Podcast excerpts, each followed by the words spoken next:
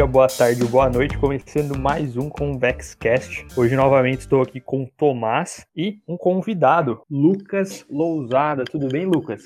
Fala Gui, fala Tomás, bom dia, tudo bem? Tudo, tudo, certo. certo. Não, é isso, vocês sabem aí, eu sempre estou acompanhando o Gui nessa aventura. Tamo aí, hoje o papo vai ser um pouco interessante, sim, um pouco diferente, porque eu imagino que a gente não tenha feito nenhum episódio sobre isso, mas eu acho bem legal e tá bem ligado ao que a gente fala, que a gente vai falar sobre o setor bancário. O Lucas, ele, ele vai se apresentar aí, mas ele trabalha numa instituição financeira grande, ele tem muito a agregar. Então, Lucas, faz uma apresentaçãozinha sua aí, fala de onde você, o que, que você fez, não onde você trabalha, né, mas o que você trabalha e tal. Bom, pessoal, muito obrigado, no primeiro lugar, ao convite aqui. Para mim é uma, uma honra estar falando com vocês. Um prazer inenarrável. Um prazer inenarrável, como a gente costumava falar nos nossos tempos de juventude. Então, pessoal, como o Tomás já passou aqui, hoje eu trabalho em uma das maiores instituições financeiras do Brasil, dentro do banco de atacado que é o banco que atende as médias e grandes empresas. É, eu trabalho na primeira área do banco de atacado, que chama de middle market, que, segundo a definição do BNDES, são empresas que faturem até entre 50, 500, 300 milhões por ano de faturamento, ou para os amantes de índices, a famosa ROB, né, a receita bruta. Uhum. É... É, e como que funciona isso? O banco de atacado hoje ele é dividido em duas grandes estruturas, para quem não sabe. É o banco comercial, que, é que a gente chama de corporate banking, que é o atendimento de médias e grandes empresas, e a grande área de apoio, que aí é a área mais deslumbrada do mercado financeiro, que é o banco de investimento, para os amantes da língua inglesa, como o Gui, o investment banking. Boa. é, o que, que a gente faz nessa área comercial do banco de atacado? A gente faz banco para empresas. É pura e simplesmente banco para empresas. A gente acha que ah, é muito diferente da pessoa física? É, mas não é aquele mundo de diferenças. Existem produtos específicos, existem contatos com áreas específicas. Mas no final do dia é banco. Você está resolvendo coisa gigantesca? Tá. Você está resolvendo coisa pequenininha? Tá ao mesmo tempo. Então, no final do dia, você só é mais um bancário. É, e para cargo... que, que as empresas precisam de vocês? Para estruturar o dia a dia delas. Não só o dia a dia delas, mas como estruturar planos para a empresa. Hoje, uma empresa, é, para a gente conseguir investir numa empresa, para ela chegar ao nível que as pessoas consigam investir, isso em nível máximo, falando de bolsa de valores, todas as empresas vão passando por uma fase de captações de crédito, captações de serviços bancários que permitam que essas empresas se alavanquem saudavelmente a ponto de se tornarem maiores e ter uma geração de caixa autossuficiente para pagar aquela dívida. Então, toda, toda empresa é necessária desse serviço bancário. Isso é desde a padaria do seu Zé até a Petrobras. Hoje a Petrobras é, é extremamente dependente de serviço bancário. Hoje, para a gente investir na Petrobras, quando a gente vê, ah, a Petrobras fez um follow-on, a Petrobras abriu capital lá atrás, nem sei quando foi. Isso passou por um banco. Então, não existe empresa extremamente robusta sem um banco. Isso desde o operacional da empresa até o seu fluxo de caixa, sua, sua saúde financeira. Né? A gente tem muito essa imagem de, de endividamento é ruim, captar empréstimo vai quebrar a empresa, mas é totalmente o contrário, né? Tanto que a gente não usa a palavra empréstimo, a empresa usa isso como captação de recursos para investimentos. Então, é uma linha bem bacana da gente tendenciar. Eu acho muito legal você ter falado isso, Lucas, porque a gente tem a, a ideia de que dívida é ruim, né? Eu, eu acho que na pessoa física, quase 100% das vezes, dívida é ruim, não sei casos extremos, mas para a empresa é muito diferente, né? A dívida, ela não só não é ruim, como ela é necessária. Claro, eu gosto de falar que é como se fosse um, um remédio. O Exatamente. remédio, você, você tem que tomar o remédio a dose certa lá. Se você tomar menos, não vai fazer muito efeito. Se você tomar mais, sei lá, às vezes você pode até morrer. Então, a questão é que é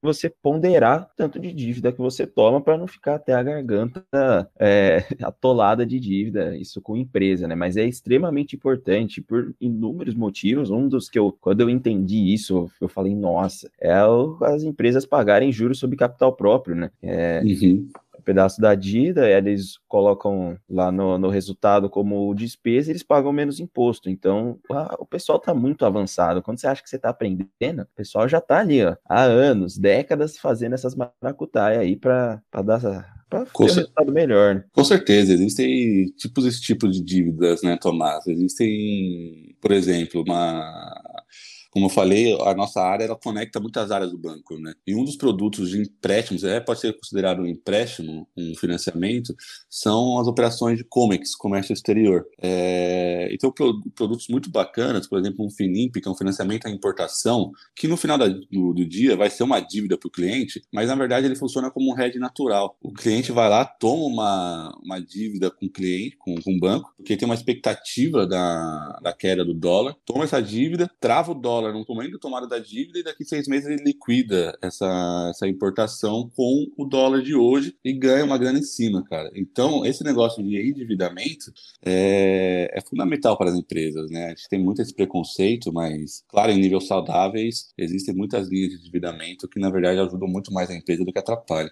E aí, um pouco no, no jargão do mercado, né? Quando há pouco o Lucas falou sobre alavancagem, né? O que é alavancagem? O que é, o que é se alavancar? É se endividar endividar. Quando a gente está falando de aumentar o nível de alavancagem, a gente está falando aumentar o nível de endividamento. Outra coisa também de jargão aí, talvez a gente use, que é interessante, mas que é simples de entender, que existe um nível ótimo de endividamento. E isso pode ser muito estranho, né? Para a gente que está acostumado a olhar a dívida como algo negativo, mas como eles estavam falando, ah, para as empresas é importante que elas tenham um endividamento para gerar mais resultado, para fazer mais investimento e para crescer de uma forma mais acelerada. Por quê? Porque se ela se dependesse apenas do lucro dela ou eventualmente do, do resultado operacional, ela ia até crescer, mas numa velocidade mais lenta. E hoje a gente não tem muito espaço para empresa que cresce lentamente, né? O mercado ele é muito agressivo. Então você precisa investir pesado, você precisa ser inovador para que você gere resultado. Obviamente, esse endividamento, qual que é o nível ótimo de endividamento? Existe uma série, uma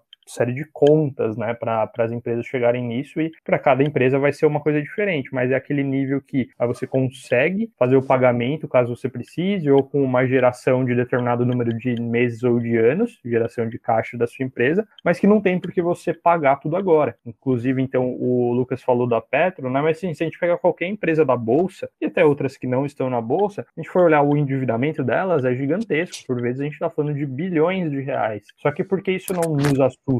Porque a gente não tem que olhar a dívida somente. A gente tem que olhar a dívida, a gente tem que olhar o patrimônio líquido, a gente tem que olhar qual que é a geração de lucro operacional dela e fazer esse paralelo. Inclusive, aí quando a gente vai estudar as ações, estudar as empresas, um indicador que a gente olha é a dívida líquida dividida pelo EBITDA, né, o lucro operacional, ou a dívida líquida dividida pelo patrimônio líquido, para saber mais ou menos se a empresa está com esse endividamento saudável ou se ela está se afogando. Às vezes a gente vai ver um indicador assim de dívida líquida sobre EBITDA próximo de zero. Nossa, a empresa não tem dívida? Esse é o caso da Vale, tá? Nossa, a empresa não tem dívida, né? Aí você vai olhar, ela tem bilhões de dívidas, mas tem uma situação de caixa muito confortável. Por que ela não pega o caixa e paga a dívida? Vocês respondem?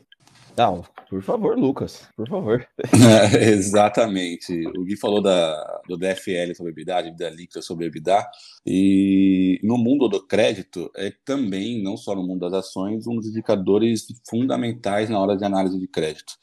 É, por quê? Eu tive, agora tentando trazer um caso prático para cá, é, um cliente que precisou comprar uma máquina de ressonância magnética e e ele queria fazer um financiamento com uma carência de seis meses, não porque ele não tinha dinheiro, ele tinha muito dinheiro, muito. Ele tinha um caixa extremamente robusto.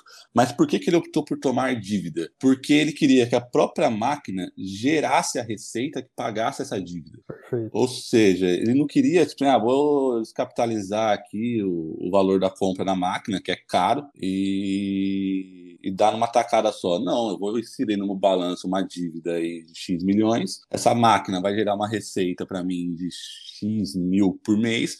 A própria receita que essa máquina gera, é, ela paga a minha dívida. Então, isso vai de estratégia de fluxo de caixa e estratégia de saúde financeira da companhia. Né? Então, não é, ah, tenho caixa, vou sair gastando dinheiro igual a gente faz na pessoa física, vou sair gastando dinheiro. Isso não, não dá certo, porque aí você vai acabar com sua conta ativo, O vai virar uma zona no final do dia o seu balanço. O endividamento, ele tá ali para estruturar melhor o seu balanço, suas demonstrações financeiras. Não é, não é com um bicho de sete cabeças que vai, vai acabar com a minha companhia. Né? Então, é, a gente sempre tenta manter, como o Gui falou, um nível de endividamento saudável. Por isso que o DFL EBITDA é, é fundamental para a gente ver. É para a gente ver o quanto que tem de dívida em relação ao quanto que ele gera de caixa. É, e na análise de crédito, isso é muito pautado em cima. Tanto que, desculpa falar de termos poucos mais técnicos, quando a gente dá um empréstimo um pouco mais robusto para um cliente, principalmente com empresas como a Vale, a Petrobras, todos esses empréstimos, inclusive a emissão de dívida no mercado de capitais, eles são atrelados ao que a gente chama de covenants. É... Esse covenant, pessoal, é... é uma cláusula que exige a empresa manter um certo nível de saúde financeira, tá? Se a empresa romper essa, esse nível que o banco estipulou, o banco pode executar a dívida dela. Esse e covenant é um, um, parâmetro, é um contrato? É um parâmetro que vai junto ao contrato, é uma cláusula do contrato, okay. que existem vários tipos de covenants, e o mais comum deles é o teto máximo de dívida líquida EBITDA. Por exemplo, você, tem o seu cliente lá, você fala, ó, a gente vai dar esses 10 milhões de reais para você, só que a sua dívida líquida EBITDA no seu balanço fechado de 2021 não pode ultrapassar 2%. Se ele ultrapassar 2%, o banco tem o direito, se ele quiser, de executar a dívida no ato. Então é um, é um jeito aí do, dos bancos manterem o controle das dívidas do cliente colaborarem aí para o cliente não sair por aí tomando 10 milhões de um banco, 10 no outro, 10 no outro, 10 no outro e se alavancando mais do que devia. Né? Uma coisa que me fez lembrar isso é uh, por exemplo, quando os países entram numa situação muito difícil e acabam recorrendo ao Fundo Monetário Internacional, né, o famoso FMI, algo que aconteceu no Brasil já algumas vezes. E aí a contrapartida é justamente essa também, né? Ó, beleza, eu vou colocar dinheiro no seu país, só que alguns parâmetros vocês são obrigados a seguir. E a gente vai, por vezes, né, o FMI vai liberando o dinheiro pouco a pouco. Beleza, vocês estão com dificuldades, vocês precisam de dólar, vou colocar um pouco aqui. Se você fazer tal coisa, né? Se você manter o de endividamento, se você cortar o gasto aqui em tal coisa, eu libero mais um pouco. Se continuar cumprindo com isso, eu vou liberando mais. Então, legal que você falou isso, eu fiz esse paralelo com o FMI, você acha que é um paralelo que dá para fazer? Obviamente, Sim. eu não estou colocando os bancos como o FMI, gente sabe que o FMI, por vezes, é inclusive é pouco humano, eu diria. Eu não estou colocando os bancos nesse papel, tá? É, exatamente. Eu acho que é um paralelo muito bacana, né, Gui? Aquela, como economistas como nós, é aquela sinergia entre o macro e o micro, né? Uhum, acho que são com certeza são mundos diferentes, mas a comparação está perfeita. O banco chega na companhia e fala exatamente isso. Ó, a gente vai te dar o dinheiro, a gente vai te apoiar, vai te financiar, mas você precisa manter um certo nível de saúde financeira. Você não pode passar de DFL dado tanto, seu índice de liquidez corrente tem que estar tanto, sua dívida máxima não pode extrapolar tanto. Então, é um paralelo muito bacana mesmo. Eu acho muito legal e eu queria também falar para quem está ouvindo, se ficar assustado, Todas essas palavras mais difíceis a gente tem post na Convex. Então, se vocês tiverem qualquer dúvida, é só ir lá. EBITDA tem. Dívida líquida sobre EBITDA. Quando sair esse daqui, vai ter. EBITDA, vocês que falam EBITDA, né? Eu falo EBITDA mesmo, eu sou brasileiro. EBITDA, EBITDA, só não pode falar lagida. Se falar lagida, eu vou. Fala lagida. É, não, lagida não dá, É palhaçada. Lagida, pra quem não entende, é, é o EBITDA, o EBITDA em português. Só que ninguém fala isso. É... Que é lucro antes de juros, impostos, depreciação e amortização. Hum. O negócio é que o mercado ele usa muito termo inglês porque ele convencionou usar assim, o tatu, o principal mercado é nos Estados Unidos, então historicamente se usa termo inglês lá fora e aqui dentro a gente usa também, então não, não se assustem, mas tem tudo lá na Convex, qualquer dúvida que vocês tiverem, só dá uma conferida, tem bastante post. E uma coisa que eu achei interessante que você falou, Lucas, da que pô, aquele seu cliente lá ele tinha dinheiro para gastar, mas ele não quis queimar caixa, né? ele não quis gastar tudo, ele quis comprar, financiar a máquina e a máquina ir se pagando. E eu vejo isso nas pessoas físicas, às vezes. A pessoa, sei lá, trabalhou, juntou uma grana, foi gastando, e de repente passa um tempo, ela vira e fala assim: pô, eu juntei tanto de dinheiro e sumiu. Ela fala, ué, como assim sumiu? É, sumiu, não sei. Aí eu, eu pensei assim, pô, é a mesma coisa. Às vezes a pessoa, a empresa, ela compra as coisas, assim,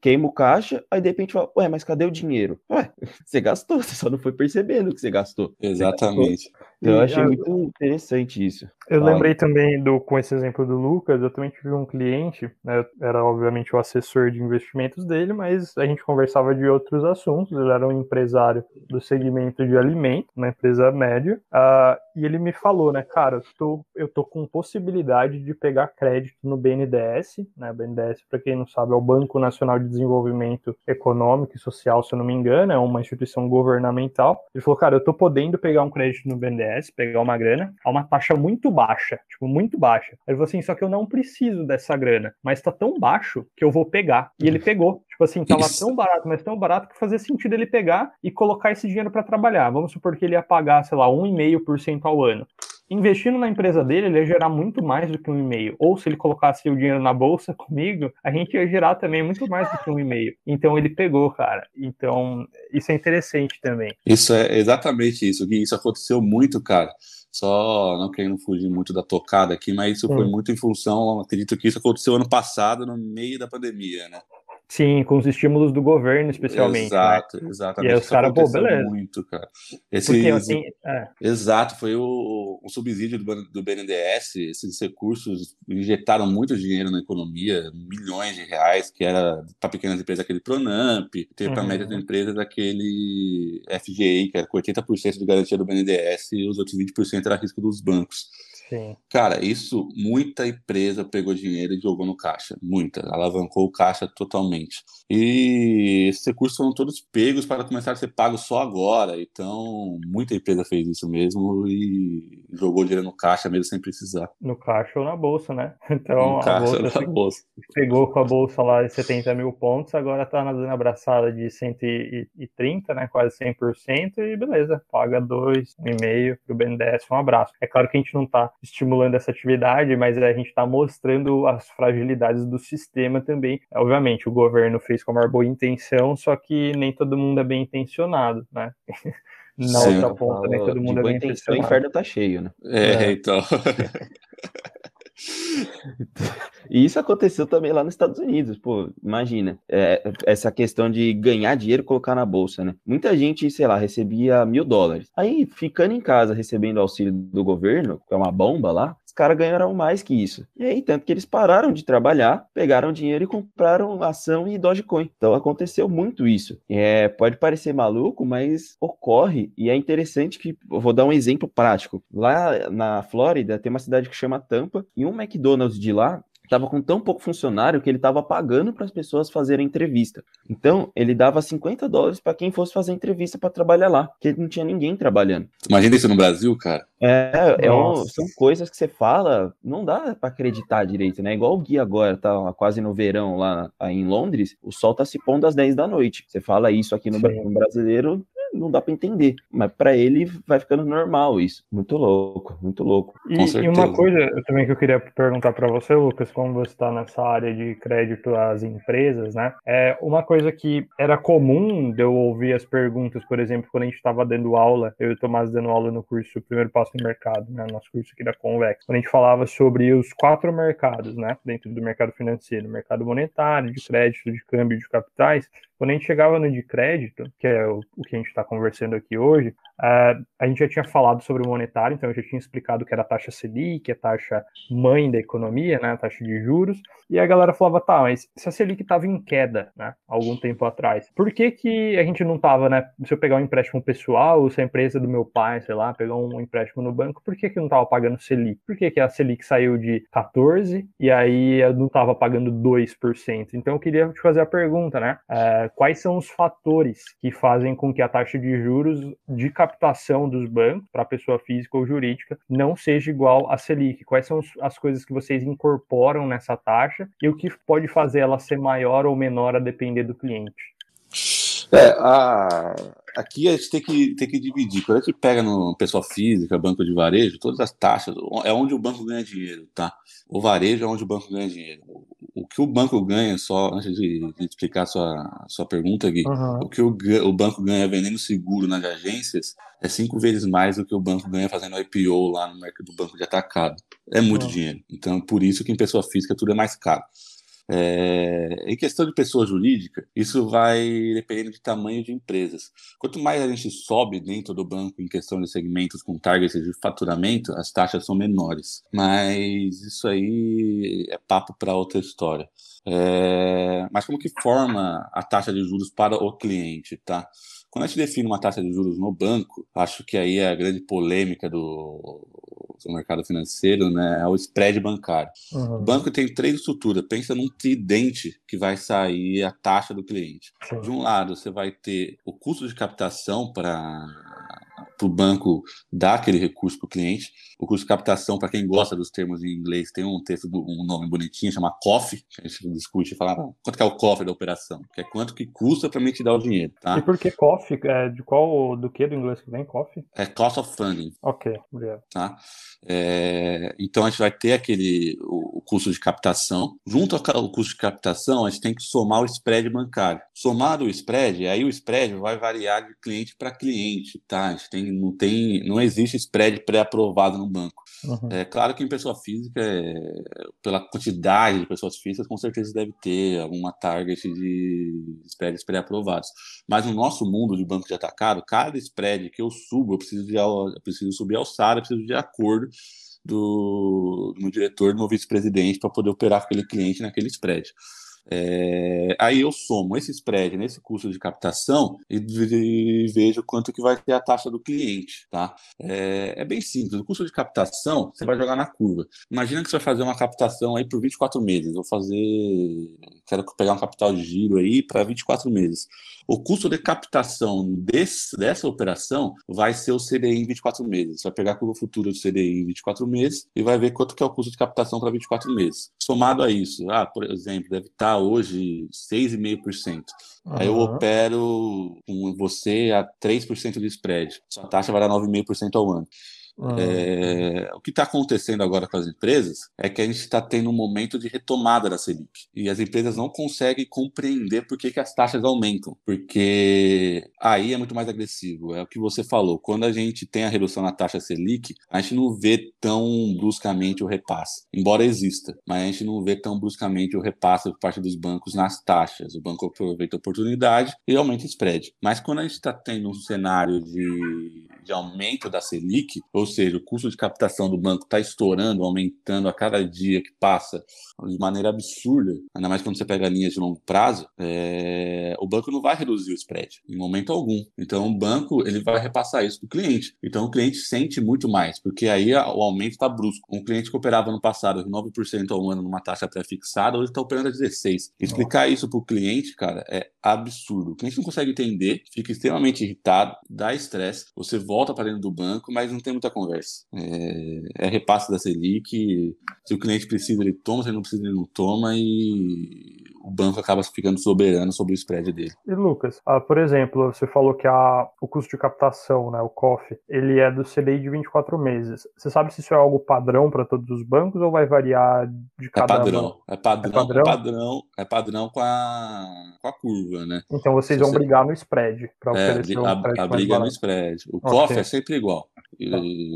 Muda de linhas também, tá? Um cofre de capital de giro é mais caro que um cofre de um CDC, por exemplo. O CDC é o crédito direto ao consumidor. É, desculpa, gente, falar é, esses jargões, jargões muito, bancários. muito bancário. É, o CDC, pessoal, é o financiamento. Igual quando você compra um carro, você vai financiar na concessionária, você está fazendo um CDC, tá?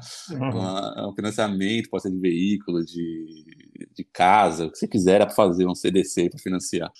Mas por que, que, é mais barato? Porque aí o banco consegue consegue embutir menos risco, né? Porque você aliena aquele bem ao próprio banco, então se você não pagar, o banco vai lá e pega o bem e acabou. Então acaba, acaba ficando mais barato. Mas com o PJ Mas... não tem isso? Ah, com capital de giro não teria como fazer isso também? Alienar algum bem da empresa? Tem como, a gente trabalha com um tipo de garantias, né? Mas, mas isso não altera o cofre da, da captação do capital de giro. Não é do produto, entendeu? Isso não é o banco. O próprio produto tem essa particularidade. E, e o ah. spread ainda, né? Que é onde vocês podem ficar mais ou menos competitivos em relação aos outros bancos. Você tinha falado de um fator que influencia o spread, que seria a receita da empresa. Eu imagino quanto maior a, maior a receita e, consequentemente, maior a empresa, menor uhum. vai ser o menor spread, spread. É, menor e o que spread. mais vai influenciar? O nível, imagino que o nível de endividamento dela já corrente, uh, o que mais o setor influencia, o que mais vocês olham para Influ definir o spread? Influencia, né? Porque existem setores que oferecem maiores riscos aos bancos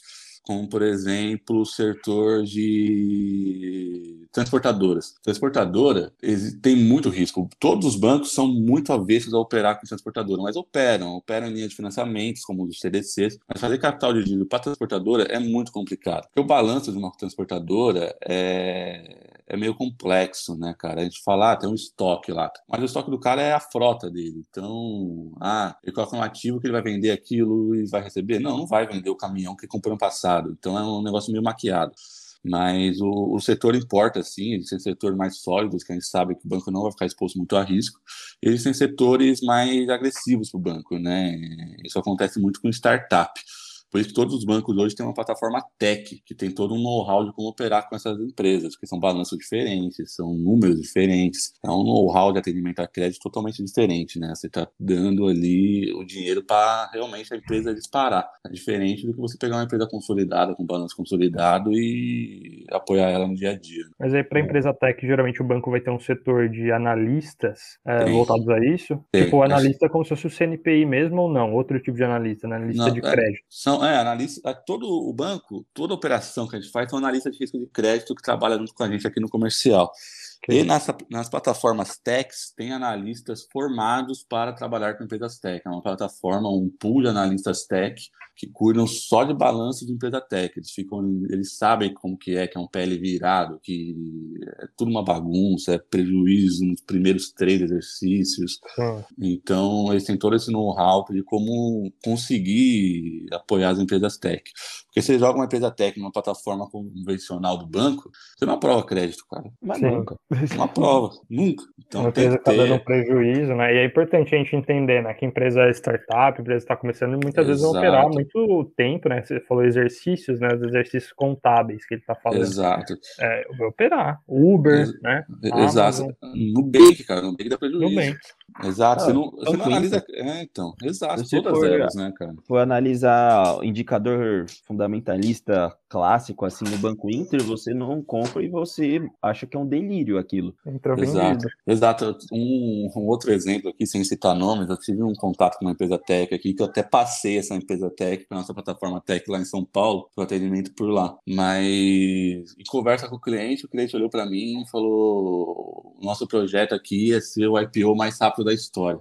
Puta, eu, cara, eu quase fechei a câmera e comecei a dar risada. Falei, gente, vamos fazer um IPO com EBITDA de menos 3 milhões de reais, vocês estão de brincadeira, né? mas, mas, aí eu tô numa plataforma convencional. Para mim, aquilo não é óbvio. Mas para eles, lá na plataforma tech, pode ser uma coisa sensacional. Pode ser que daqui um ano e meio, dois, eu vejo os caras fazendo um IPO e falo, puta, perdi um puta dinheiro com esses é. caras. eu estava aí o tempo todo, só você não viu, né? Nada é, Exatamente. Nossa, Exatamente. É muito bom. Oh, eu queria fazer um comentário que teve um, acho que uns meses atrás, saiu a notícia de que ia aumentar o, o imposto acho que é o contribuição social do lucro líquido, se eu não me engano, sobre os bancos. CSLL, sim. É, é. e aumentar o, esse, o imposto sobre banco, né? Basicamente é isso, resumindo. E aí eu, eu vi muita gente comemorando, mas é isso, eu me deixo um pouco triste, porque mostra que as pessoas não têm noção de como funciona o sistema. Porque se você tivesse a, a mínima noção de que de como funciona, você saberia que você estaria pagando isso daí. Então não é o banco. O banco ele só vai repassar para você. Ah, ficou de, a gente vai ter que pagar mais imposto, beleza, vai diminuir nosso lucro, a gente vai repassar para você um tanto. Então é, vai aumentar o spread, tão simples é, quanto isso. Então, é, a matemática é simples, cara. Não existe, não tem conversa, cara. O spread é soberano. O banco não vai é. pagar a conta, esquece. Então, soberano, não tem é, como. então todo mundo que, que comemorou isso, eu acho que eu, eu tentei explicar, né, para algumas pessoas mais próximas, eu falei, ó, oh, mas veja bem, veja bem, não é bem assim, porque quem vai pagar essa conta não é o banco, é você. Então, você está comemorando um negócio que você vai pagar mais. Então, acho que tem essa questão que falta esse entendimento de que, no final, o banco não perde. O banco Exato. é a instituição mais lucrativa, se eu não me engano, aqui do Brasil, ou uma das mais. E se, o banco brasileiro, os bancos brasileiros são um dos mais lucrativos do mundo. As empresas de fora vêm ver os nossos bancos, os bancos de fora, porque a gente é muito lucrativo. E agora, aí, com ia- o Lucas ainda nesse setor, isso vai ser alavancado. É, ainda alavanca mais. mais ainda. É uma, uma coisa que a gente já tá vendo isso claramente. É. Não, e eu queria fazer o- o- outra questão, eu ia falar para você, Lucas. Porque existe o negócio de falar, ah, é muito caro, o spread é muito alto. Se eu não me engano, a gente tem o segundo maior spread do mundo, ou tá ali no top 5. E qual que é a questão? Você acha, é, eu, eu vejo que é tipo o ovo e a galinha, quem que vem primeiro? O spread é alto porque a chance de pagar é alta, ou a chance de pagar, de não, de não pagar, né? Então o spread é alto porque a chance de não pagar é alta, ou a chance de não pagar é alta, por isso que o spread é alto.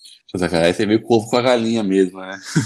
Deu, deu, para entender a questão? É, Porque porque, você, ah, a é, pessoa não paga, por isso é alto, mas aí a pessoa não, não, não paga porque é alto. É, tipo assim, exata, exatamente. Exa- Então, assim, Exato. o, o, a- o spread do banco é alto porque existe muito risco de inadimplência, ou porque existe muito risco de inadimplência. Nossa, é meio confuso, né? Mas você entenderam. né? É, é meio confuso. É, cara, aqui no meu mundo, que é um pouco mais complicado. Existe inadimplência, mas não, não é tanto, cara. E tá na conta também, né? É, o banco tem essa conta, o banco tem a PDD dele que ele já é controlado. O banco tem um indicador que chama custo de crédito, que é de quanto você empresta, quanto que você não vai receber. É, E o Isso, custo de crédito. Em geral, tá quantos por cento? Tipo, até uns 5%? Qual que é o número? Qual que é a grandeza? Não precisa falar exato, mas qual é a grandeza? Cara, o, o problema é que eu não sei, cara. Na minha área aqui, o custo de crédito tá em. Não dá nem 1%, cara. Isso é genial. Isso é Ah, muito bom. caraca, muito bom. Isso, é, quer dizer que muito pouco cliente não paga o que a gente dá para eles. Mas na pessoa física, aí deve estourar. né? Eu não sei quanto está o custo de crédito dos bancos no- na pessoa física. E por Porque. que o, custo é mais alto Exato, para incorporar isso. exatamente. Na pessoa física deve ser uma coisa aí perto dos 10% já. Gui. É bem. Tem muita inadimplência na pessoa física. É, E respondendo sua pergunta, Tomás, eu acredito que o spread ele é cada vez mais alto, é justamente pelo que falou, causa da inadimplência, assim, cara. Claro, as pessoas não pagam porque é caro? Acho que não, cara. Eu, eu acredito que não. Eu acho que existem pessoas que pensem assim, falam, não, não vou pagar, tá muito caro. Mas existem pessoas, cara, que se eu não pagar, eu vou estragar minha vida, eu vou, vou sujar meu nome, vou, não vou conseguir viajar, não vou conseguir comprar uma casa, não vou conseguir comprar um carro, porque eu vou estar devendo pro banco e vai estar meu nome no Serasa, na Receita, eu não vou conseguir fazer nada no meu CPF. Então, eu acho que essa inadimplência não é porque as pessoas acham o spread muito alto. Com certeza acham, mas acho que é mais o fator de realmente não conseguir pagar. O risco, né? Eu, eu sempre falo para todo mundo, o mundo é regido por risco potencial de retorno. Sim, Tudo é isso, tudo é isso. Quanto mais arriscado, mais o potencial de retorno. Então, pô, se é mais arriscado você dar um empréstimo para tal pessoa, o, o spread vai ser maior. Por quê? Porque é mais arriscado. E Ex- isso você pode ver em toda situação, em todo âmbito da nossa vida, é risco potencial de retorno. exatamente, cara. E ninguém quer ficar com essa. Fica uma mácula, cara, que você nunca mais consegue. Ainda mais no mundo de empresas, cara, quando você começa a ficar inadimplente, começa a ter problema, fica uma mácula com os bancos que as empresas não querem aquilo, elas querem ter acesso aos bancos, elas querem conseguir ter o apoio do banco no seu dia a dia para conseguir ter uma rentabilização melhor do seu negócio. Então, voltando aos exemplos práticos, eu visitei um cliente aqui que um grande, uma, que já foi uma empresa gigantesca do ramo sucrocoleiro e passou por muita dificuldade, principalmente na crise da coleira de 2014. É, E hoje ela quer voltar com os bancos, tudo, cara, mas dá até dó, não tem como. Você olha a- empresa e você olha os números dela, não dá. Você olha toda a quantidade de restrições que veio junto com esse problema financeiro que ela teve lá atrás e o banco não consegue operar com a empresa. E, e dá uma, uma dó, assim, cara, porque é um cara que vê o negócio dele indo pro brejo, quer o apoio dos bancos e a inadimplência dele lá atrás, todo o problema financeiro que ele trouxe, vai fazendo com que a empresa afunde cada vez mais. Então eu acho que a questão da inadimplência não é por causa do spread, é mais pela dificuldade financeira mesmo. Ah, interessante. Eu gosto de ver outros pontos, assim, alguém que tá de dentro. Eu acho sempre legal a gente trazer outros pontos novos para discussão. Uhum. Porque, pô, querendo ou não, você tá dentro do- da instituição, você tá dentro do negócio, você vê melhor como funciona do que eu que vejo por fora. Então, uhum. é igual, quando eu trabalhava na, na empresa de, do setor hidrelétrico, né, eu via muita coisa que acontecia dentro do setor e eu comecei a entender coisa que quem tá de fora não sabe. Então, toda a questão de que não dá para você só ter energia renovável no mundo, acho que não sei se as pessoas sabem disso, mas não dá para só ter energia solar e, e eólica no mundo, porque se um dia não bater sol e não fizer evento, acabou. Você não pode colocar toda a produção de um país à mercê da, do tempo, à mercê do clima. Exato, cara, exatamente assim. Então, a questão das usinas hidrelétricas é meio que uma, uma redução de danos. A gente sabe que tem, não é a coisa mais linda do mundo, você precisa, é, você meio que alaga um local para conseguir fazer tudo isso. Então, é, é um pouco complicado, mas você acaba reconstruindo em outro, outro local tudo o que aconteceu. Então, pô, você alagou uma floresta, um pedaço de uma floresta, você vai lá em outro lugar e planta todas as árvores. Tem, e é muito difícil para fazer isso. Assim, eu digo, tem muita legislação, tem muita burocracia para tentar evitar impactos maiores. E quem tá de fora não entende isso. Ah, não, tem que ser tudo energia solar, eólica, biomassa, não sei o quê. Oh, tá bom. Mas não, não é exatamente assim, não é tão preto no branco, né? Eu acho que nada é tão simples. Porque se fosse simples, pô, eu gosto daquela frase que é para todo problema complexo tem uma solução rápida, simples e errada. Sim, exato. Então, se fosse simples, né, todo mundo já tá falando, ah, não, é só fazer isso. É igual qualquer decisão que tem, o pessoal fala assim, ah, é só fazer isso. Eu falo, amigo, se fosse só fazer isso, já tinha sido feito. Não é só fazer isso. É só fazer isso, cara. É, é bem não, é simples. só isso aqui. Não adianta. Não adianta. Eu tava vendo uma, uma entrevista com o Sérgio Cielo, cara. Ele foi falar no. Não foi nem uma entrevista, foi um, um recado que ele transmitiu pro meu banco. Ele tava falando de quando ele ganhou o ouro, tudo, né? Aí Pequim. Puta, um monte de gente, cara, câmera, o Brasil inteiro me assistindo. E tudo que eu precisava fazer era cruzar a piscina. Eu só precisava atravessar a piscina, cara. Isso virou a marca, não, galera? A gente tem que atravessar a piscina. Você já atravessou a sua piscina hoje? cara, é justamente isso. Isso é tão simples, cara, mas não é tão simples você atravessar a piscina, cara. Vamos atravessar a piscina. Não é, não é tão simples. Claro, a gente está trazendo isso para o nosso mundo, mas pensa as pessoas que estão começando suas carreiras, as empresas, tudo. Ah, você só tem que atravessar a piscina para se dar bem na vida. Não, não é tão simples, né, cara? E, Lucas, uh, Ainda sobre essa questão de travessia da piscina, existem algumas novas empresas aí se arriscando bastante nessa travessia, né? E de certa forma ameaçando, imagino eu, os grandes bancos. Estou falando das fintechs, falando das empresas do ramo financeiro que são menores e estão crescendo bastante. Uhum. É, bom, vou falar de algumas que já não são mais tão pequenas, mas que a galera conhece mais aí, que é o próprio Nubank, o Banco Inter é, e outras outras startups e fintechs. Né? Como que você e talvez o banco que você trabalha enxerga enxergam isso hoje? No sentido de, são de fato uma ameaça? O que, que vocês estão fazendo para é, contra-golpear essa ameaça? Obviamente que eu sei uma parte da resposta, mas eu quero, uhum. quero ouvir de você. No... A IG, os bancos, os grandes bancos, é... eles dividem as suas duas estruturas, que é o banco de varejo e o banco de atacado, com visões diferentes. No banco de varejo, é muito ameaçado todo, todo banco tem muito medo das fintechs, é, até porque as fintechs tomaram portes muito grandes para despertar o interesse de compra por um grande banco um dia. Uhum. É, acredito que. Sempre acreditei, cara. Isso quando eu entrei na faculdade, mais pra frente, sempre achei que o Nubank ia ser vendido pro Itaú, pro Bradesco um dia. Mas chegou a um, um valor de mercado tão alto que se, o, se um banco desse compra o Nubank, cara, vira o Banco Central do Brasil. Assim, né? É, o CAD não ia aprovar, talvez. É, né? então, cara. E, fora que eu acho que. Imagino que os caras do Nubank não queiram também, né? Imagino que já devem ter recusado muita proposta. Tipo assim, ah, tô oferecendo pra te comprar. Não, não quero, tchau. É, não, com é, certeza deve ter tido esse tipo de conversa. Nós é nós. É, deixa nós aqui na nossa bolha, ninguém balançando sua, sua jaula aí, fica quieto.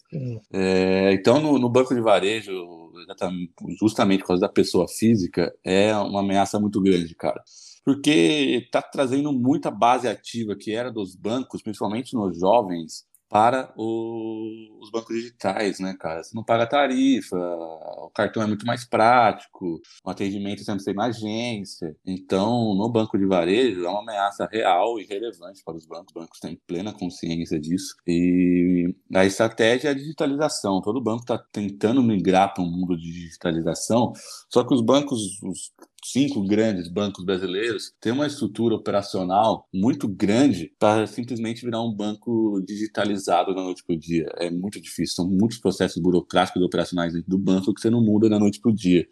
Então, a estratégia é ir caminhar um pouco para o mundo digital, que consiga competir com essas fintechs, mas eu acho que, que esse é o grande desafio dos bancos hoje. Claro que tem bancos mais à frente, outros bancos mais atrás, só que a estratégia de todos, com certeza, é, é ir por esse banco digital, né? Tanto que tem banco que já tem o seu próprio banco digital, né? O Brasil tem aquela Next lá, então acho que o Itaú está criando um, se não me engano. É, mas eu acredito que isso seja, então, uma preocupação muito relevante, porque, assim, beleza, muito. a gente sabe que o, o os bancos não são só o varejo, mas um poucos minutos atrás você falou que Exato. o banco de varejo é onde se ganha mais dinheiro, né? Então, Exatamente. a principal é ameaça é onde está mais, onde se ganha mais dinheiro, é. meio que é. complicado, né? Exatamente, é aí que você matou a charada, é por isso que é o movimento dos bancos. É... Quando eu disse da, do impacto no banco de varejo, não no banco de atacado, é, é mais o dia a dia do banco de atacado, você não tem muita concorrência desses bancos, né?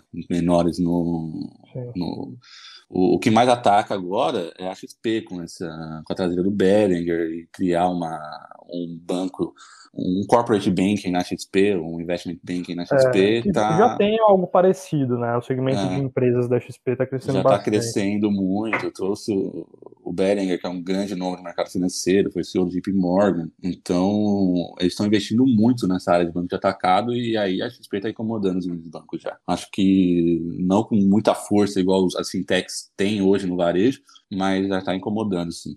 E é bom, é, é, obviamente, né? É bom a gente tipo, ficar de olho nesse assunto, porque tende a mudar algumas coisas aí, ou essa briga é interessante. Eu acho que quem vai se beneficiar é o consumidor, em última instância, tá? Independente Sim. de quem vai sair vitorioso, é o consumidor, é a gente que sai, sai mais forte. Também em 2018, né, eu, eu estive em um dos grandes bancos aí, e o meu projeto, especialmente, era ver quais eram as fraquezas ali, o que, que as, as fintechs estavam trazendo, XP, Orma, Easy Invest, né, a Spinelli Corretora na época, depois foi comprada pela Necton, o que, que eles estavam fazendo de diferente para que o banco que eu estava trabalhando trouxesse também. Eu apresentei meu projeto, foi bem aceito, mas uma pessoa que era responsável por mim lá, eu lembro que me falou, ó, eu concordo com o que você está falando, a gente não, isso em 2018, mas a gente não está tão preocupado com isso, porque como o banco tem uma grande base de clientes, nessas palavras, como o banco tem uma grande base de clientes, basta, basta a gente fazer uma estratégia de marketing bem feita aqui, que as coisas que os, as fintechs estão trazendo vão ser incorporadas para a gente e a gente tem a vantagem de já ter a base de clientes aqui. E eu acredito que ele estava muito enganado, né? Então, três anos depois, a gente viu que não foi só fazer isso, não foi só Exato, fazer só você, a, só você a, vê a base ativa do, das fintechs hoje como que é, né? Comparado é. à base ativa delas há três anos atrás. Muita gente migrou para esse,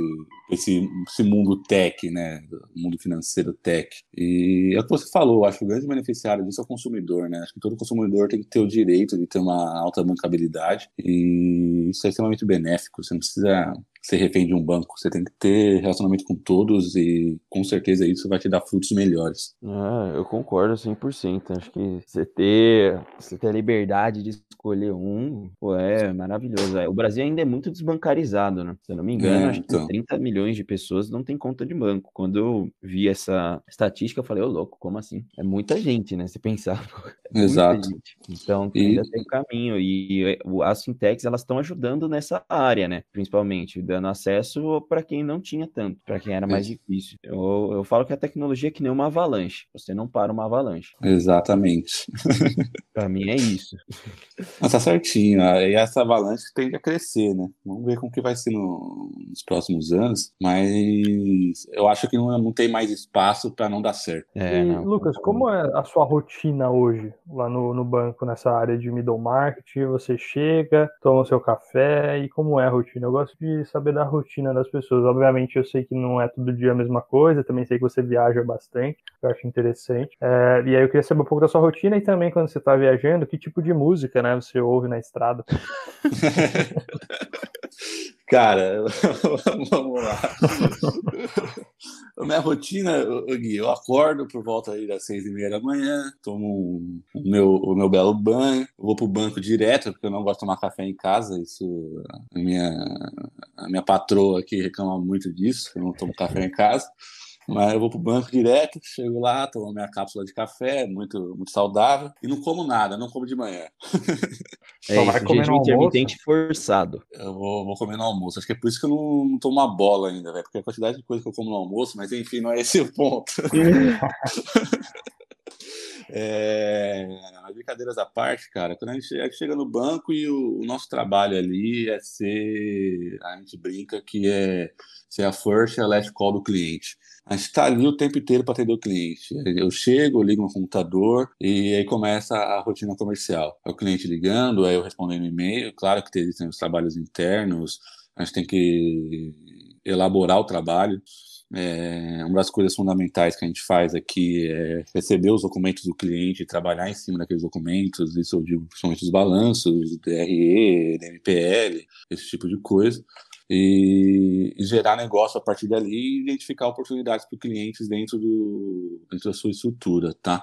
E, e, principalmente apoiar os clientes no dia a dia. É, como eu falei no começo, é uma área que tem muito contato com todas as grandes áreas do banco do banco de atacado, no caso, né?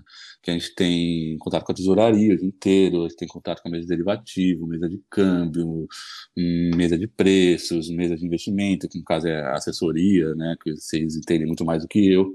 Então, as empresas demandam tudo isso, né? Então, isso é muito bacana. Acho que a coisa mais legal que a gente tem ali na área é que você realmente você vive o mercado financeiro como um todo. Tenta, pelo menos, viver o mercado financeiro como um todo, mesmo que seja só a pontinha do iceberg.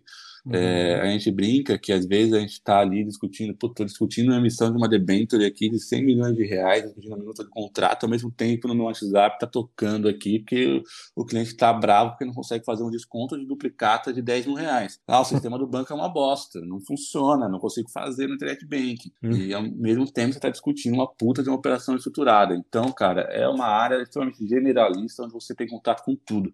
E eu sempre recomendo isso para as pessoas que querem trabalhar no mercado financeiro, só pegando um gancho aqui na, na, na sua pergunta, Gui, uhum. de, de abrir o coração pra, para os bancos, né? Sei que muita gente ah, quer trabalhar no mercado financeiro, mas banco, pelo amor de Deus, não quer ir para banco. E, e banco é um lugar muito bacana, cara. Claro que existem as agências que até eu concordo, trabalhar em agência não é fácil, é muito difícil, é sofrido ali você tem uma rotina muito complicada, você não tem um aprendizado técnico, é difícil, mas tirem esse estigma do mercado financeiro ser apenas, ah, vou trabalhar com investimentos, vou trabalhar na bolsa, vou trabalhar com esse mundo, né, cara? E abre os olhos para o mercado financeiro como um todo, que eu acho que tem muita coisa para agregar, são muitas áreas, muita coisa bacana para se aprender no mercado financeiro.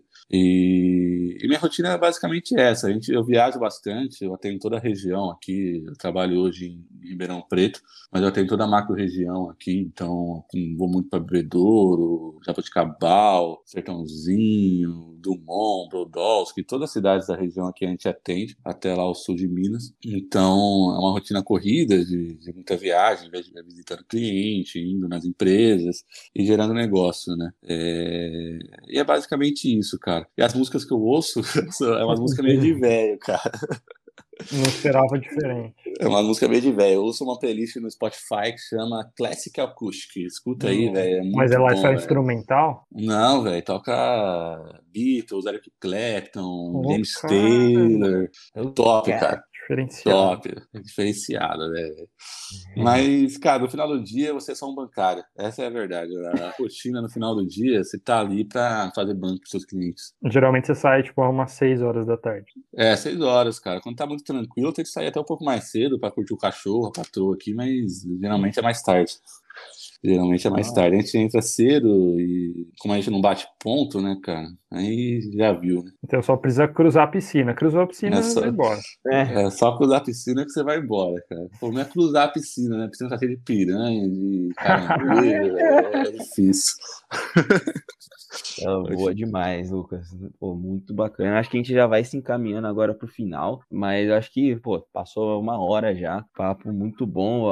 Acho que desmistificando. Não gosto desse termo, todo mundo usa isso, mas tirando um pouco do, do da ideia que as pessoas têm de banco, que é um monstro, né? Eu não acho que seja um monstro, aliás, é um alicerce da nossa sociedade atual, você goste ou não. É, a gente depende, todo mundo depende dos bancos, então é isso que eu falo. Você tem que entender como as coisas funcionam e parar de ficar reclamando. Ah, não sei o que, né? ah, entende que funciona assim, assim, assado. É por isso, isso e isso. E não adianta você ir contra, né? Eu falo, você ir totalmente contra, assim você vai ficar calvo, hipertenso e estressado antes dos 30. E não vai fazer a menor diferença, né? Você só vai ficar... Eu já tô assim, cara. É, calvo, calvo eu ia falar que já é um, um, caso aqui que nós três começamos a sofrer. Uns em maior escala, outros em menor, né? Não quero ficar expondo a linha capilar de ninguém. Não, não, vou falar nada. Não. Eu só sei que daqui a um tempo ela vai ter viagem para Turquia. Não sei por Implante na Turquia. Não, eu já, já é.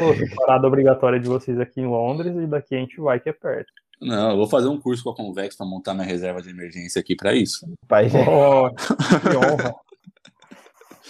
Boa demais. Não, que então eu queria, é, queria agradecer, agradecer finalizando aqui. Então, pessoal, mais, mais esse episódio, eu acho que foi muito interessante, como o Tomás falou, para que a gente enxergue o banco como algo maior, né? Porque muitas pessoas têm a visão só de banco é agência, né? Banco é o gerente do banco, e na cabeça de muitos, como era na minha, sei lá, uns anos atrás, era ah, banco, o, máximo ali é o gerente da agência, né? Não, não é. Tá muito longe de ser o máximo, né? O maioral, muito longe. A gente sabe que o Lucas já colocou aqui hoje. Tem um banco de varejo, tem um banco de atacado, corporate, tem o de investimento, tem a asset, tem a, a parte da tesouraria, tem um monte de coisa que daria até pra gente falar mais sobre isso. E aí já fica, inclusive, Lucas, o convite para um próximo episódio para a gente falar mais propriamente das carreiras. Imagino que você tem uma visão muito ampla aí de que cada, do que cada pessoa faz, cada ramo faz. Fica o convite. Mas por hoje eu queria ouvir as suas últimas palavras e te agradecer muito pela sua presença para a gente encerrar mais esse episódio do ConvexCast. Lucas. Com certeza, Gui. Com certeza, o convite já está aceito, é só a gente marcar que a gente faz esse bate-papo novamente. É, queria agradecer imensamente a, a, oportunidade de estar aqui conversando com vocês. É, como a gente brincava no nosso tempo de faculdade, foi um prazer inenarrável. É, muito orgulho do que vocês estão construindo aí com a Convex. Acho que tem tudo para ser um grande case de sucesso. Parabéns, pessoal que está ouvindo. A Convex é um, é um nicho totalmente diferente. A gente sabe que hoje tem muita gente querendo ser consultor financeiro e a Convex não é simplesmente dois consultores financeiros, são dois profissionais extremamente qualificados, que para mim é uma honra, fico até nervoso conversando com eles. então, para mim é uma honra falar aqui com vocês, agradeço muito o espaço e sempre que precisarem, contem comigo e vamos juntos, muito sucesso na caminhada. Cruzem a piscina.